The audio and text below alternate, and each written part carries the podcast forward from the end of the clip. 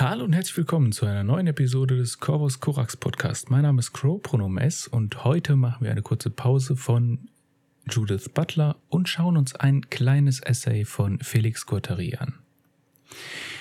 Wie der Titel wahrscheinlich schon verraten hat, wird es darum gehen, ob bzw. warum das Konzept der Kultur reaktionär ist. Und ich weiß, das wird vielleicht bei der einen oder anderen Person ein paar Gefühle hervorrufen. Deswegen bitte ich, äh, dass man das Video zumindest bis zu einem gewissen Punkt schaut, wo man das Argument grob nachvollziehen kann, bevor man sich zu sehr von den Effekten, die die einzelnen Wörter hervorrufen, äh, kontrollieren lässt. Äh, vielen Dank. Ja, dann äh, würde ich mal sagen, steigen wir direkt in den Text ein. Das ist ein kurzes Essay. Äh, man findet es in Molecular Revolution. Ähm, ich glaube, der volle Titel war Molecular Revolution in Brazil. Hat äh, Guattari eine Reise nach Brasilien gemacht zu den ersten demokratischen Wahlen nach der Militärdiktatur und äh, sich umgeguckt, zum einen, wie es so ein bisschen im Land aussieht, was die Menschen dort für Ansichten haben und so weiter und hat da eine, eine nette Analyse draus gebastelt. Und das ist ein Text, der, wenn ich mich richtig erinnere, Produkt eines Vortrags war zu dieser Zeit. Also, das Konzept der Kultur ist zutiefst reaktionär. Erstmal eine harte Aussage, wir werden es im Folgenden begründen. Und zwar, es dient dazu, semiotische Aktivitäten zu separieren und Menschen in unterschiedliche Sphären zu stopfen. Diese semiotischen Aktivitäten sollen bzw. sollten dazu dienen, Orientierung im Sozialen und im Kosmos anzubieten. Diese nun isolierten Aktivitäten werden standardisiert und kapitalisiert, um den dominanten Modus der Semiotisierung angepasst zu werden. Dies bedeutet auch, dass sie von ihrer jeweiligen politischen Realität getrennt werden. Kultur kann also als autonome Sphäre nur funktionieren, wenn sie im Rahmen einer ökonomischen Macht existiert, dies schließt jedoch Produktion, Kreation und reale Konsumtion aus. Der kapitalistische Modus der Produktion ist nicht nur durch Tauschwert, Kapitalwert, monetäre und finanzielle Semiotik bestimmt, er operiert auch durch einen Modus der Kontrolle, der sich auf die Subjektivität fokussiert, also auf die Subjektstruktur. Dieser kann als Kultur der Äquivalenz oder System der Äquivalenz in der Sphäre der Kultur verstanden werden. Während das Kapital also mit ökonomischer Unterwerfung beschäftigt ist, ist es die Aufgabe der Kultur, die Subjekte zu unterwerfen. Und ich denke mal, dieser Text könnte, äh, ich werde nicht, ich werde nicht so viel explizit darauf eingehen, aber behaltet einfach mal das Thema Culture War im Hintergrund bei diesem Text, ja? Also, ähm, gehen wir erstmal zum Thema Massenkultur. Massenkultur bildet die Grundlage der Produktion einer kapitalistischen Subjektivität. Guattari schreibt dazu hier, Zitat, jetzt übersetzt natürlich ins Deutsche, die Massenkultur bringt Individuen hervor. Standardisierte Individuen, die nach hierarchischen Systemen, Wertesystemen, Unterwerfungssystemen miteinander verbunden sind. Keine sichtbaren, expliziten Unterwerfungssysteme wie in der Tierethologie oder wie in archaischen oder vorkapitalistischen Gesellschaften. Diese Systeme der Unterwerfung sind viel versteckter, ich würde nicht sagen, dass sie verinnerlicht sind, ein Ausdruck, der einst sehr in Mode war und impliziert, dass Subjektivität etwas ist, das man ausfühlen muss. Im Gegenteil, sie wird produziert. Nicht nur die individuelle Subjektivität, die Subjektivität der Individuen, sondern die soziale Subjektivität, die auf jeder Ebene der Produktion und des Konsums zu finden ist. Und noch dazu eine unbewusste Produktion von Subjektivität. Meiner Meinung nach produziert diese riesige Fabrik, diese mächtige kapitalistische Maschine auch das, was mit uns passiert, wenn wir träumen, wenn wir tagträumen, wenn wir fantasieren, wenn wir uns verlieben und so weiter. In jedem Fall versucht sie, in all diesen Bereichen eine hegemoniale Funktion zu übernehmen. Zitat Ende. Vor kurzem ist dazu noch ein Buch erschienen für ein spezielles Thema von Alfie Bauen, wo es um die äh, Gamification sozusagen und um die Digitalisierung von äh, Liebe und Beziehung geht. Gegen diese Subjektivierung setzt Guattari die Möglichkeit eines singulären Modus der Subjektivierung, ein Prozess der Singularisierung. Es gibt, wie er es nennt, Trick Words, also wie Kultur, die eine Barriere für uns sind. Diese hindern uns daran, uns von diesen vorgeschriebenen Codes zu befreien und eine Subjektivität hervorzubringen, die als Singularität mit einem Begehren, einem Willen, die Welt, in welche wir leben, zu konstruieren, ausgestattet ist. Also quasi das Verhältnis zwischen Kultur und Subjekt umzukehren. Geschichtlich gab es zwei Konzepte von Kultur.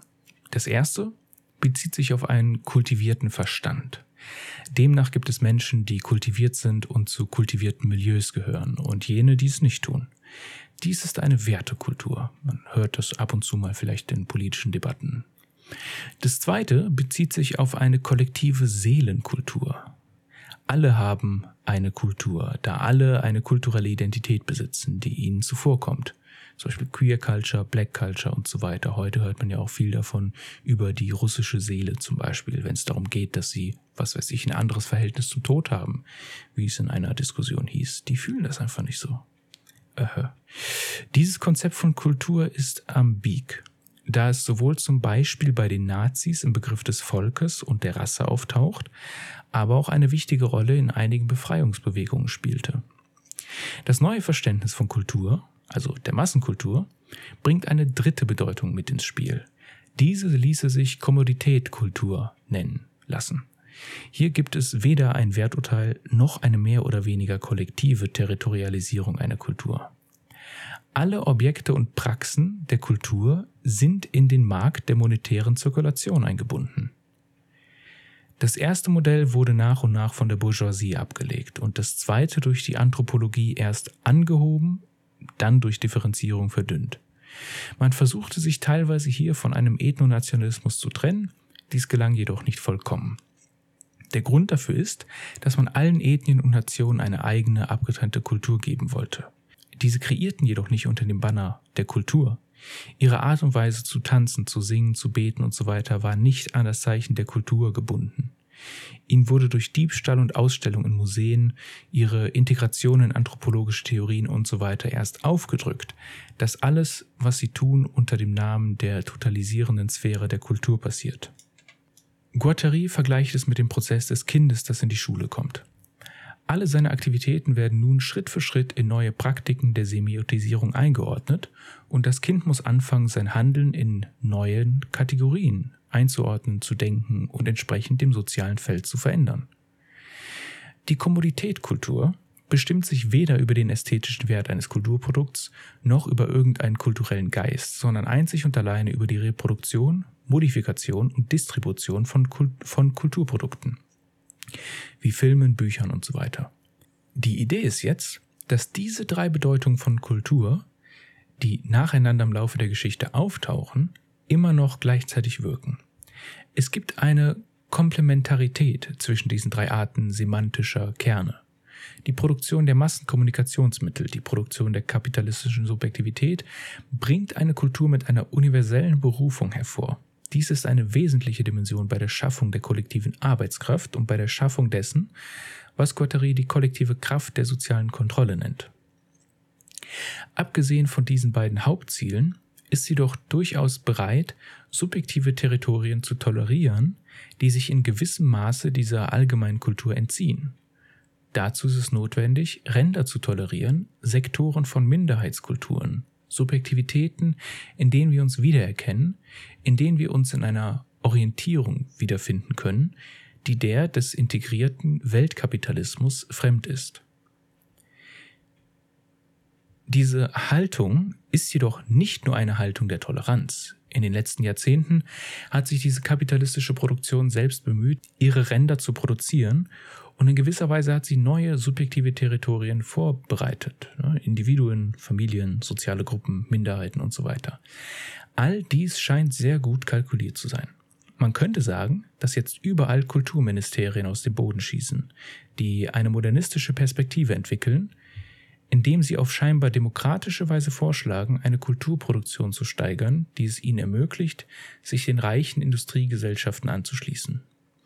Und sie fördern auch partikulare Formen der Kultur, damit die Menschen das Gefühl haben, sich in einer Art Territorium zu befinden und sich nicht in einer abstrakten Welt zu verlieren. Dies funktioniert jedoch nicht. Was die zweite und dritte Kulturkonzeption hervorgebracht haben, die Industrialisierung der Produktion von Kultur, schließt in keinster Weise das System der Valorisierung, also der Wertung, aus dem ersten Kulturkonzept aus. Auf der Oberfläche bleibt die Kultur demokratisch, jedoch ist sie alles andere als das. Wie Bourdieu bereits zeigte, ist der Metabolismus zur Verdauung von Kultur vollkommen abhängig von dem Milieu, in das man hineingeboren wird. Ein Kind, das nicht in einem Milieu groß geworden ist, in dem Lesen oder visuelle Kunst für wichtig gehalten werden, wird eine, eine andere Herangehensweise an Bücher haben als Jean-Paul Sartre, der in einer Bibliothek geboren wurde. Kultur ist nicht nur ein Raum kultureller Transmission, die Übertragung kultureller Informationen, sondern auch ein Raum, in dem die kapitalistische Elite ihre generelle Marktmacht nutzen kann. Es ist ein Unterschied zum Beispiel, ob ein x-beliebiger Lehrer oder Marcel Reich-Ranitzky etwas über einen Autoren sagt. Sagt Reich-Ranitzky oder schlimmer Bill Gates etwas über einen Autoren, dann bedeutet dies, er ist Teil eines bestimmten Feldes der Macht, Teil eines bestimmten Feldes der Kultur. Das erkennt man dann zum Beispiel, wenn es in irgendwelchen Videos zu das sind die zehn Autoren, die die reichsten Menschen der Welt gelesen haben oder die du lesen musst, wenn du erfolgreich werden willst, was das andere implizieren soll, auftauchen. Auch Thema Kanonisierung ist hier wichtig. Guattari schreibt hier, Meiner Meinung nach gibt es keine Populärkultur und keine Hochkultur. Es gibt eine kapitalistische Kultur, die alle Bereiche des semiotischen Ausdrucks durchdringt. Das ist es, was ich sagen will, wenn ich von den drei semantischen Kernen im Begriff Kultur spreche. Es gibt nichts Schrecklicheres als eine Lobrede auf die Populärkultur, die proletarische Kultur oder was auch immer zu halten. Es gibt Prozesse der Singularisierung in bestimmten Praktiken und es gibt Verfahren der Wiederaneignung, der Kooptation, die von den verschiedenen kapitalistischen Systemen durchgeführt werden. Es gibt nur eine Kultur, die kapitalistische Kultur. Es ist eine Kultur, die immer ethnozentrisch und intellektozentrisch oder logozentrisch ist, weil sie semiotische Universen von der subjektiven Produktion trennt es gibt viele Möglichkeiten, wie eine Kultur ethnozentrisch sein kann, und zwar nicht nur in der rassistischen Beziehung einer männlichen, weißen, erwachsenen Art von Kultur. Sie kann relativ polyzentrisch oder polyethnozentrisch sein und das Postulat einer Weltkulturreferenz, eines Musters allgemeiner Übersetzbarkeit semiotischer Produktion völlig parallel zum Kapital bewahren. So wie das Kapital ein Modus der Semiotisierung ist, der ein allgemeines Äquivalent für ökonomische und soziale Produktion ermöglicht, ist die Kultur das allgemeine Äquivalent für die Produktion der Macht. Die herrschenden Klassen streben immer nach diesem doppelten Mehrwert, dem wirtschaftlichen Mehrwert durch das Geld und dem Machtmehrwert durch den kulturellen Wert. Zitat Ende. Ja. Ich beende den Text an dieser Stelle auch. Wie gesagt, es ist nur ein kurzer Text. Es ist ein kleiner Ritt durch eine Aussage, ähm, die man, denke ich mal, tendenziell eher selten hört. Dass das Konzept der Kultur an sich reaktionär ist. Und ich denke, die Begründung hier ist auch äh, durchaus äh, nachvollziehbar. Ob man die Kultur an sich deswegen fallen lässt oder ob man versucht, sozusagen den Begriff umzukehren, von innen nach außen zu stülpen oder wie auch immer. Die strategische Frage ist eine andere. Aber ich denke, die Argumentation kann man erst einmal so stehen lassen. Jetzt ist natürlich die Frage, wie kommen wir zu einer Singularisierung? Ne, wie, wie machen wir eine Singularität? Dazu bietet der Text natürlich keine direkte Antwort. Das mag natürlich äh, manche stören. Dazu kommen wir aber wann anders äh, mit Sicherheit. Wahrscheinlich werde ich vielleicht, je nachdem, nach ähm, dem Buch von Judith Butler mal ein volles Buch von Felix Guattari angehen, weil man zumindest ein bisschen Ressourcen online findet, wenn man Deleuze lesen will, aber so ziemlich nichts, wenn man sich mit Guattari beschäftigen will. Und deswegen möchte ich da ein bisschen nachhelfen, weil man ihn meiner Ansicht nach nicht unterschätzen sollte. Ja, ich hoffe, dieses kurze Video zu Guattaris Kritik an Kultur, äh, beziehungsweise dem Nachweis des reaktionären Kerns der Kultur. Hat euch gefallen? Wenn ja, dann bewertet dieses Video doch gerne positiv. äh, beziehungsweise diese Folge, je nachdem, wo ihr das guckt oder hört. Äh, lasst doch einen Kommentar beziehungsweise eine schriftliche Bewertung da, teilt es gerne und ansonsten hören wir uns dann beim zweiten Kapitel von Judith Butlers Das Unbehagen der Geschlechter, entweder nächste oder spätestens übernächste Woche wieder. Ich wünsche euch so lange noch eine schöne Zeit. Bis dann. Tschüss.